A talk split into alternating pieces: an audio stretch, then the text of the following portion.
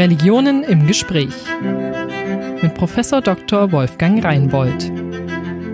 Ja, herzlich willkommen zum 30. Gespräch unserer Reihe Religionen im Gespräch.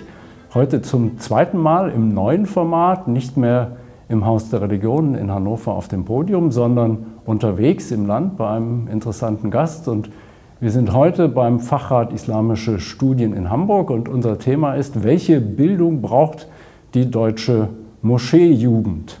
Islam ist ja in Deutschland noch nicht lange zu Hause. Im Grunde gab es vor den Anwerbeabkommen mit der Türkei 1961 nur sehr wenige Muslime im Land.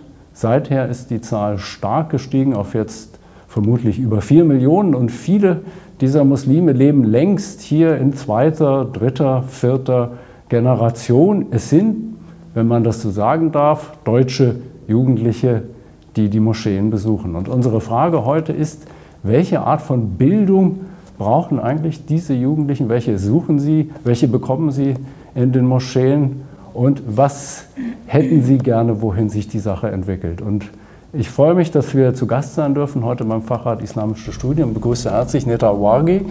Sie sind äh, Islamwissenschaftlerin mhm. und Politikwissenschaftlerin, gebürtige Hamburgerin. Mhm. Äh, lange Zeit Mitglied gewesen in der Schura, einem der Landesverbände und im mhm. interreligiösen äh, Forum Hamburg. Mhm. Danke, dass wir hier bei Ihnen sein dürfen, heute hier in der albanischen Moschee zu Gast, die man im Hintergrund sieht. Genau. Erste Frage, äh, mhm. was ist das, der Fachrat Islamische Studien Hamburg? Mhm. Genau, also der Fachrat Islamische Studien ist ein ähm, Verein mittlerweile. Gegründet haben wir uns im Jahre 2014 äh, als Verein sind wir seit 2015 auch tätig mhm.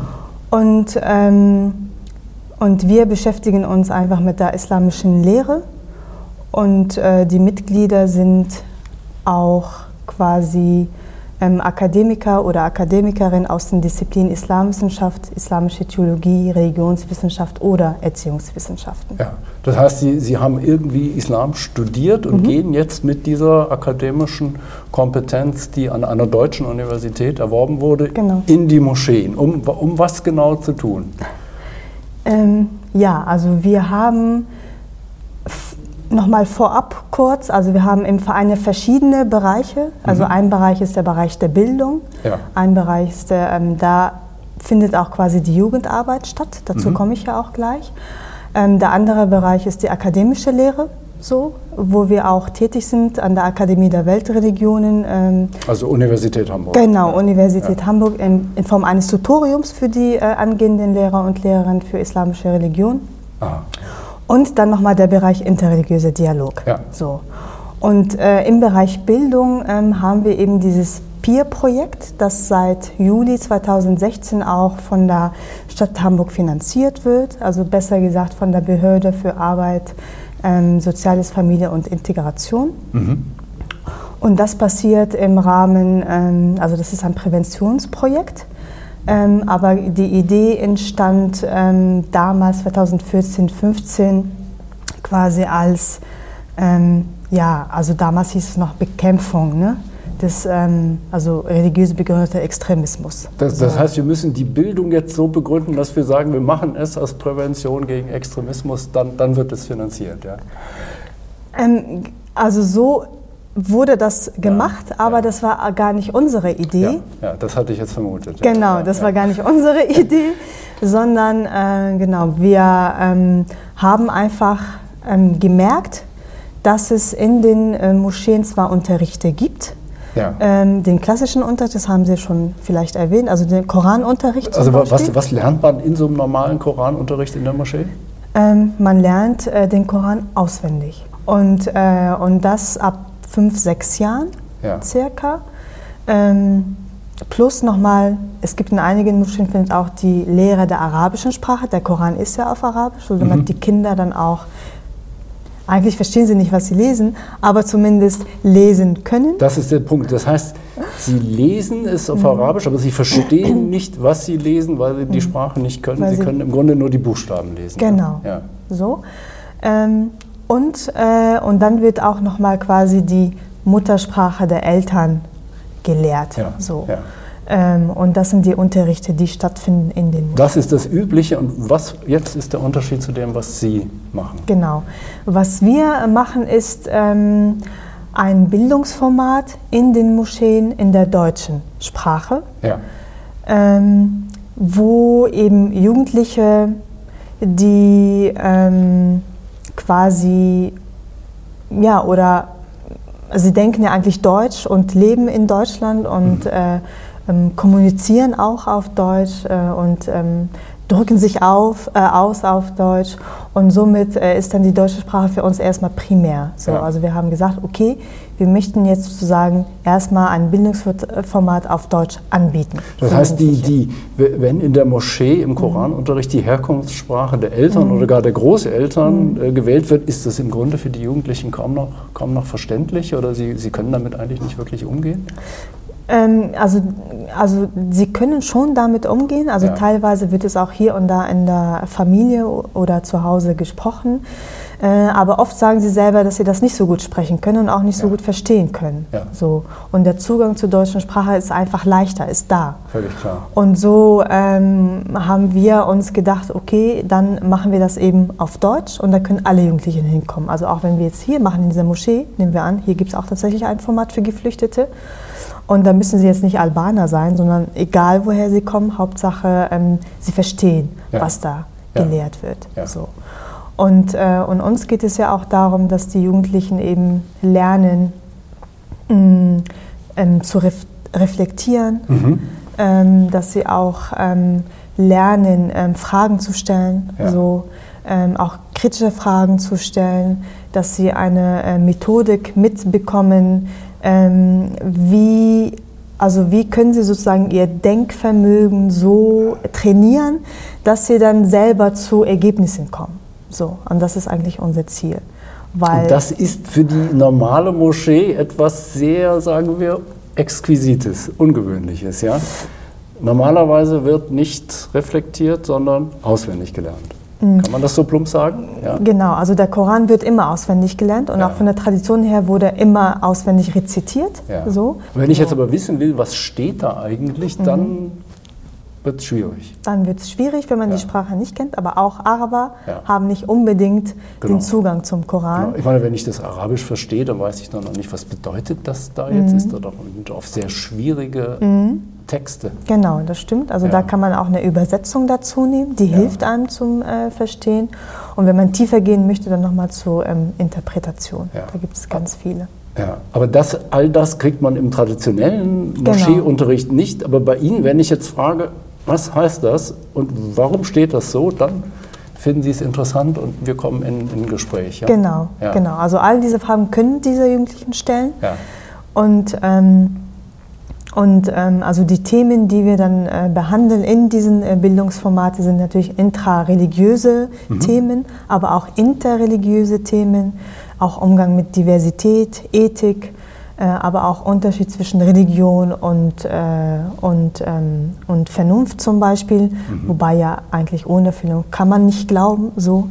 Ähm, und, äh, aber auch die Fähigkeit, ihnen zu geben, ähm, zu unterscheiden zwischen tatsächlich Religion und Ideologie zum Beispiel. Mhm.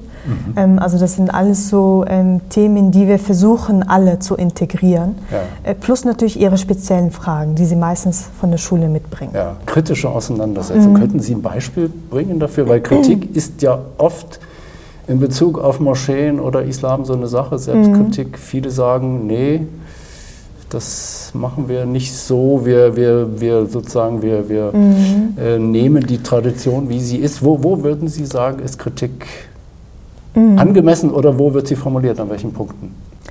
Ähm, Kritik im Sinne von, dass, äh, wenn wir zum Beispiel über Gottes Bild sprechen, ja. dass die äh, sagen dürfen, ähm, zum Beispiel, aber äh, warum macht das Gott so? Er hätte es auch anders machen können. So, mhm. Also solche Dinge.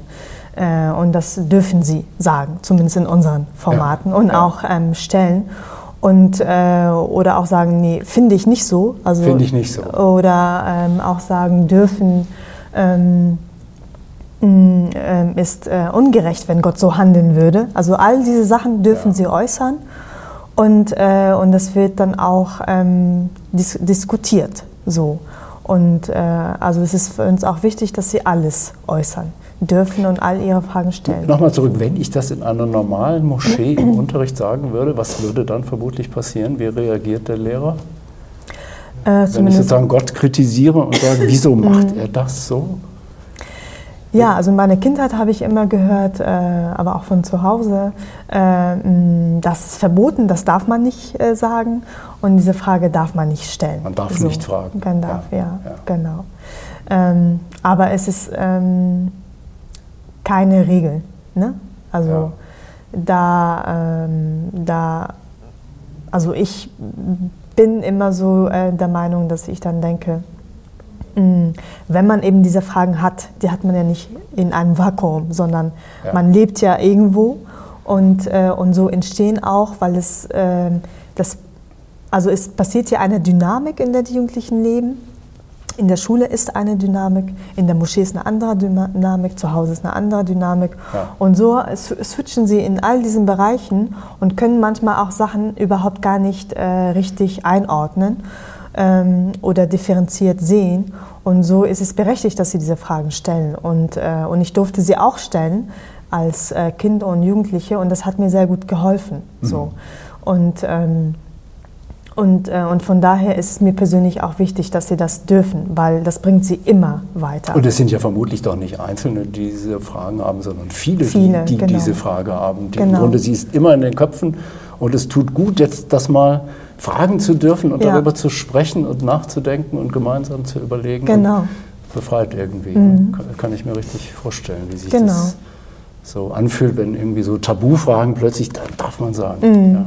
Oder einer ja. hat mich vor zwei Wochen gefragt, warum, ähm, warum gibt es denn so viele Völker zum Beispiel oder ja. Religionen? Also Gott hätte es ja auch anders machen können, wäre ja einfacher für uns alle. Und es ist eine spannende Frage ja. so. Und äh, da haben wir auch darüber diskutiert. Und äh, der Koran äußert sich auch zu dieser Frage. Und das haben wir uns auch genauer angeschaut. Da gibt es eine sehr berühmte Sure, wo das steht. Ja, genau. Sure 5, ja. ja. ja. genau. Und so, ähm, und so können sie, und dann sagen sie, ah ja, eigentlich macht es Sinn. Weil nur so können wir auch voneinander lernen. Ja. Und nur so kann ich auch von den anderen lernen. Also Verschiedenheit ist im Grunde Gott gewollt. Ja, genau. Damit wir unterschiedliche Perspektiven haben, haben und uns kennenlernen, kennenlernen und ja, austauschen. Genau. Und so uns weiterentwickeln, tatsächlich ja. in dieser Dynamik. Ja. Mhm. Sie haben gesagt, die, die äh, Jugendlichen bringen eigene Fragen mit aus der Schule. Was sind das für Fragen?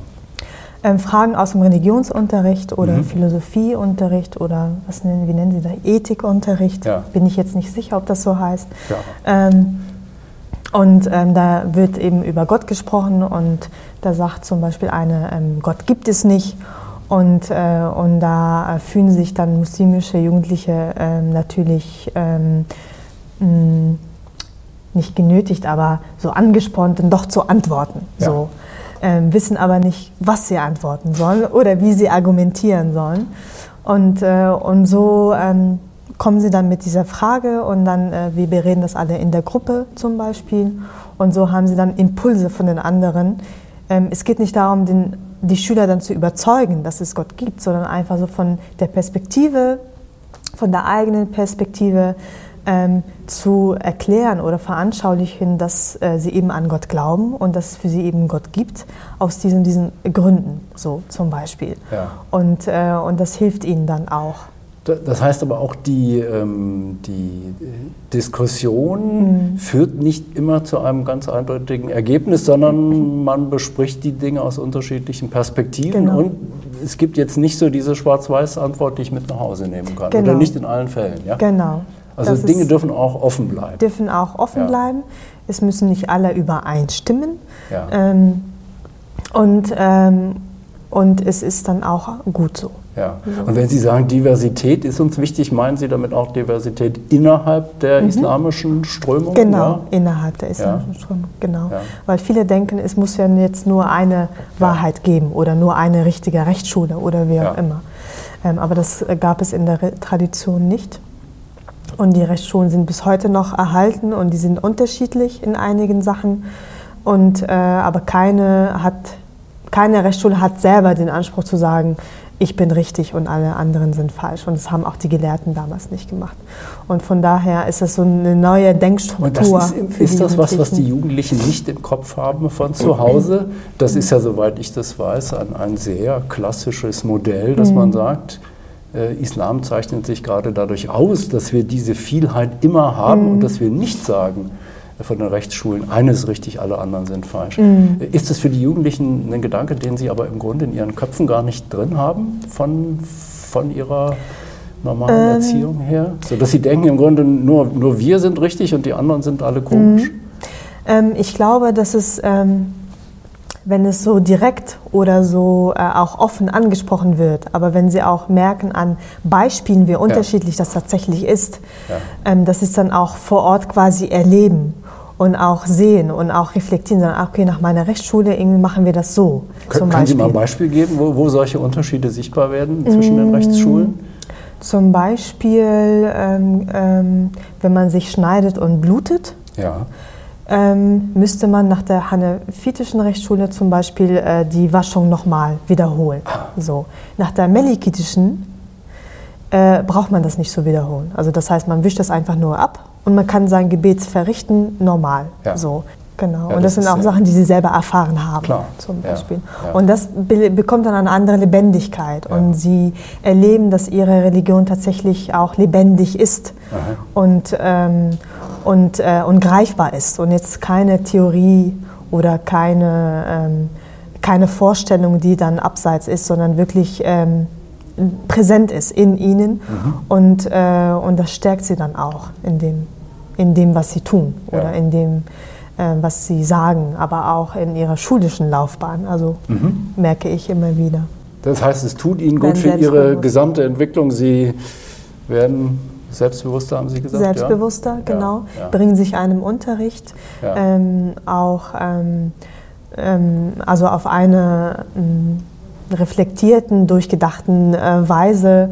Ähm, und, ähm, und oft, glaube ich, berichten sie auch, dass, äh, dass sie dann äh, den Unterricht, also das belebt auch den Unterricht. Also das äh, nicht nur durch sie, also ich will jetzt nicht sagen, das sind Experten oder so, aber dass äh, dadurch, äh, was sie lernen, auch wieder transportieren mit in die Schule. Ja. So. Und das ist, glaube ich, ähm, auch für sie wichtig. Also dass sie merken, sie können das, was sie gelernt haben, weitergeben. Ja. Und ähm, und dass auch andere davon profitieren können, müssen nicht Muslime sein, sondern eine ganze Klasse zum Beispiel oder mhm. im Unterricht. Und, äh, und das ist das, was, äh, was Sinn für sie macht und was sie auch so motiviert. Das klingt jetzt so, als würde diese, diese im Grunde wie so eine Diversitätserziehung, als würde das eigentlich in fast allen Fällen funktionieren. Ist, ist das so? dass, dass die Schüler und Schülerinnen das im Grunde wirklich mhm. mit Stolz aufnehmen und sagen, das ist bei uns so, ja, wir akzeptieren mhm. die Verschiedenheit ja. innermuslimisch? Also in unseren Formaten äh, ist es natürlich unterschiedlich, weil auch die Formate, die jetzt gerade laufen in den Moscheen, ja. in diesem Peer-Projekt, nicht ähm, alle gleich sind. Es kommt natürlich auf die Schüler und Schülerinnen an. Klar, ja. äh, und auch, ähm, es gibt ein Format zum Beispiel, wo wir dann ganz mit der Basis anfangen mussten. Also der Referent, der das macht, ähm, weil die äh, Schüler einfach eine ganz andere Fragen oder Fragen äh, hatten und so äh, war sozusagen unser Konzept und unser Themenvorschlag da nicht passend zu dem Zeitpunkt. Und, ähm, und andere eben sind schon nach kurzer Zeit so weit gekommen, dass sie ähm, tatsächlich auch in anderen Bereichen eingespannt werden konnten. Zum Beispiel auch Dialogveranstaltungen oder kleinere Projekte, äh, die sie auch interreligiös mitgestalten mhm. durften. Und so ähm, sozusagen von der Theorie, aber auch nach außen in die Gesellschaft das einbringen und auch sagen, wir gehören dazu und äh, wir möchten uns äh, positiv einbringen und, ähm, und möchten auch hier etwas Gutes beitragen in dieser Gesellschaft, in der wir leben und wir uns auch als Teil der Gesellschaft hier sehen, und zwar in der Mitte und nicht am mhm. Ende. Und, und, haben Sie manchmal Probleme äh, mit, mit jetzt äh, extremistischen äh, Jugendlichen? Also man, man liest ja viel mhm. über die, die Anziehungskraft der sogenannten ja. Salafisten, die ja. über das Internet immer wieder Jugendliche gewinnen. Tauchen die bei Ihnen auf? Und, mhm. und wenn ja, wie, wie, wie geht das dann? Genau, also, ähm, also wir arbeiten hauptsächlich präventiv. Ja. Ähm, aber das wäre dann sozusagen der, ähm, der andere Pol, also da müsste man intervenieren in der Fachsprache, heißt es ja so. Es gibt, ähm, also mir persönlich sind äh, natürlich solche Jugendliche begegnet. Ja. Äh, da habe ich aber nicht für den Fachat offiziell gearbeitet. Aber ich meine, wenn die jetzt in so einer Gruppe in der Moschee einfach dabei könnten sind, Sie, könnten Sie passiert das häufig oder es klingt jetzt eher so, als käme das ganz selten vor? Eigentlich ist es, äh, kommt es sehr selten vor. Selten, ja. Also wenn, dann sind es eher zwei Gespräche, die dann stattfinden ja. mit so einer Person. Ja. Das heißt, Sie haben nicht häufig dann Störungen, dass Jugendliche sich melden und sagen, ist da alles Quatsch und nur meine Richtung ist richtig und ich habe gelernt bei wem auch immer im Internet, das ist alles Blödsinn, was die Frau Wagi da erzählt. Das, das erleben Sie nicht, nicht häufig oder überhaupt nee, nicht. In den Bildungsformaten, die jetzt im Fachrad laufen, ja. ähm, äh, haben wir bis jetzt nicht, nicht erlebt. Ja. Nee. Aber in einem anderen Kurs habe ich persönlich erlebt. Ja. Und da ist es schon so. Genau. Und in dem Moment, wo, wo das, was Sie vermitteln wollen, bei den Jugendlichen ankommt, mhm. dass diese, diese Vielheit innerislamisch mhm. etwas Gutes ist mhm. und nichts, was man, absch was man abschaffen mhm. müsste und bekämpfen müsste. Ähm, das stärkt die Jugendlichen, sagen Sie, und das, das bringt sie voran, ja, weil das irgendwie an, an den Horizont erweitert. Könnte genau, so den sagen, Horizont ja? erweitert, aber mhm. auch ähm, also ihr Verständnis von Religion auch ähm, ja, ausweitet oder weiterentwickelt. Mhm. So, und, äh, und, und sie merken, dass eben Religion eben etwas ist, was man tatsächlich lebt. Ich glaube, das ist sozusagen dieses Besondere, also etwas, was man lebt, was man erlebt, was lebendig ist, ähm, was auch dynamisch ist ja. und äh, ein Prozess ist. So. Und Sie wenden sich an die Jugendlichen, die von Haus aus beten, die in die Moscheen gehen. Also wenn man so will, die religiös Praktizierenden unter denen unter genau. den äh, jungen Muslimen. Unter den jungen Muslimen. Können Sie sagen, wie, wie, ist da eigentlich die Stimmung? Es gibt ja in, in der allgemeinen Meinung zwei sehr unterschiedliche Bilder. Mhm. Die einen sagen, die werden immer religiöser und die mhm. anderen sagen, nee, in Wirklichkeit bröckelt das muslimisch genauso wie überall mhm. sonst auch. Nur, mhm. dass man es nicht so sieht. Wie, wie, wie ist Ihre Wahrnehmung? Äh, also meine Wahrnehmung ist, dass die Religion schon eine Rolle spielt, sogar eine große Rolle. Ja. Aber ähm, unterschiedlich. Also für die einen ist es ähm, sehr wichtig. Das ist eine Lebensqualität, ein Lebensmodus. Also das heißt, sie bemühen sich und äh, sie möchten Positives beitragen, sie möchten Gutes tun, sie möchten ähm, das Gelernte weitergeben und so weiter und so fort. Ähm, andere ähm, brauchen sozusagen diese Wärme und diese Nähe, die ein Glauben geben kann. Weil Glaube, also von der arabischen Sprache, Iman bedeutet eigentlich auch ähm, also sicher sein. So. Mhm und ähm, aber sind nicht so tief interessiert an ähm, Rechtsfragen zum Beispiel. Ja. Äh, und, und von daher, also Religion ist wichtig, ähm, aber halt in unterschiedlichen Nuancen, sage ich mal. Und, und da müsste man natürlich schauen, okay, was braucht jetzt diese Person, ähm, was kann man ihr geben, woran kann man sie stärken, ähm, damit sie dann auch auf ihre Art und Weise und in ihrem Tempo sozusagen weiterkommt aber nicht überfordert wird und auch nicht irritiert wird. Also mhm. wenn man dann zu viel gibt, so, hier kann das und das und das kannst du auch noch lesen, das klappt meistens nicht so gut. Ja. genau. Ähm, nun sprechen Sie auf Ihrer Internetseite davon, es sei eine neu entstandene mhm. muslimische Kultur, mit der mhm. Sie es zu tun haben. Wir haben im Titel ganz frech gesagt, welche Bildung braucht die deutsche Moscheejugend. Ja. Äh, würden Sie das so auch, auch von sich aus unterschreiben, dass Sie sagen, wir haben es mit deutschen muslimischen Jugendlichen zu tun? Das ist ja etwas, was in der allgemeinen Debatte sehr umstritten oder gerade kontrovers mhm. diskutiert wird. Mhm. Ähm ja, also da würde ich mal kurz zurück äh, zu der ersten oder zweiten Frage, was äh, die Moscheen äh, angeht, ja. nochmal äh, was sagen wollen. Und zwar diese, diese Moscheen sind ja entstanden ähm, vor langer Zeit und das war ja die erste Generation, die das quasi selbstständig aufgebaut hat. Ja. Und, äh, und deren Ziel war es, die, also die, ersten, die erste Generation war ja hier ziemlich einsam und allein so. Und äh, fanden es hier dunkel oder wie auch immer, kalt. so kalt, dunkel, alleine. Man, äh, man hat eine große Familie verlassen, plötzlich äh, ja. nach der Arbeit ist man alleine oder man muss gucken, wo man was zu essen bekommt. Ja. Und so sind diese Moscheen eigentlich äh, dafür da, um die Familien und das Zusammenleben der Familie aufrechtzuerhalten. Ja. und das soziale Leben irgendwie zu beleben äh, und nebenbei auch die Kinder zu unterrichten. Äh, auch damals mit dem Hintergrund, äh, dass die sowieso zurückkehren in die, äh, mhm. in die eigene Heimat und so konnten, könnten dann ihre Kinder auch Anschluss bekommen in der Schule. Deswegen ja. auch die äh, Muttersprache äh, oder die Lehre. Also im Grunde wie so eine Wärmestube für, genau, die, für die Migranten. Für die Migranten, ne? genau. Ja. Ähm, ja. Aber heute, dritte, vierte Generation, aber auch allein die zweite Generation. Ähm, also heute merken wir, dass eben die Gesellschaft ganz andere Fragen mit sich bringt und auch Belange und äh, aber auch Bedürfnisse. So. Mhm. Und die sozusagen im Gegensatz zu der ersten Generation sich so verändert hat, dass es äh, nicht mehr kompatibel ist. Ja.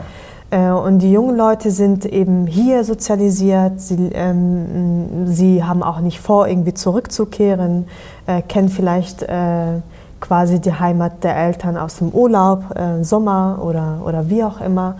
Und äh, merken aber trotzdem im Alltag, okay, da sind vielleicht so, da ist vielleicht ein Besteck oder irgendwas, was an die Heimat erinnert. So. Auf der anderen Seite draußen ist es aber eine ganz andere Welt. So. Und, so, ähm, und so haben sie auch ganz andere Fragen.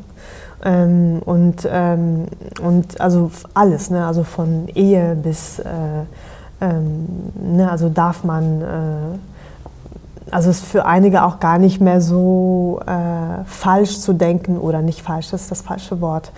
Ja, also fragen Sie sich auch schon, hm, also jetzt, ob ich jetzt einen Türken heirate, weiß ich gar nicht. Es sind ja so viele andere äh, Muslime. Mm, aber ähm, die Eltern wünschen sich natürlich dann ja. meinetwegen für eine, ein türkisches Mädchen einen, einen türkischen Mann zum Beispiel. Also es ist keine Regel, auch kein Zwang. Aber viele junge Leute sind schon offen, also sagen, mm, nö. Also Muslim muss ich, das schon sein, aber genau, ja. Äh, muss jetzt nicht unbedingt ja. Kann auch Albaner sein oder, oder wie ja. auch immer. Also auch solche Fragen, die dann neu gedacht Oder werden. faktisch ja nicht Albaner, sondern in Wirklichkeit Deutsche, oder? Ja, genau. In der Regel. In der Regel, genau. Mit so. albanischem Mit Hintergrund. So, oder mit albanischer Vorgeschichte. Genau.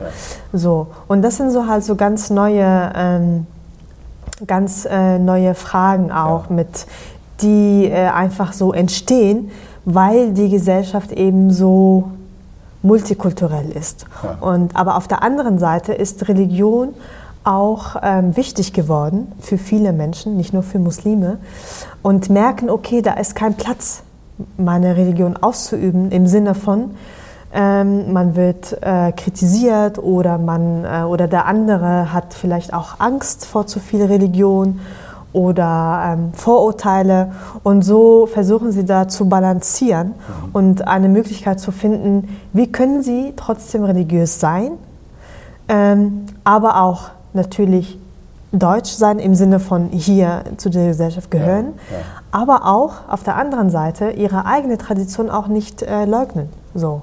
Das heißt, ihre Kultur ist nun mal da, auch in der dritten und vierten Generation und soll auch da sein. Finde ich persönlich sehr gut. Ja. Ähm, äh, aber auch ähm, die hilft einen dann irgendwann auch tatsächlich auf dem Boden zu sein. Und, äh, und da sind all diese Kulturen oder Facetten, die sie miterleben äh, in Schule und so weiter, ähm, das prägt sie dann irgendwann so sehr, dass sie dann auch anfangen tatsächlich zu differenzieren und auch zu sagen, okay, ich bin vielleicht ähm, meinetwegen äh, türkisch, äh, bin hier geboren aufgewachsen, habe da meine äh, eigene Tradition, die finde ich auch schön und äh, bringt, gibt mir auch viel Wärme ja. beispielsweise. Ähm, aber es ist klar, dass ich dann äh, äh, hier bleibe und hier ähm, studiere und hier auch meine Familie gründe und, äh, und, äh, und ähm, hier weiterlebe und ich ein Teil Deutschlands bin und vor allem ich dann hier auch dazu gehöre. Und das soll die Mehrheitsgesellschaft auch verstehen. So. Wir das sind schon um mit unserer Zeit. Ja. Vielen Dank, Frau Rohr. Schlusswort. Religionen im Gespräch. Eine Produktion des Evangelischen Kirchenfunks Niedersachsen-Bremen.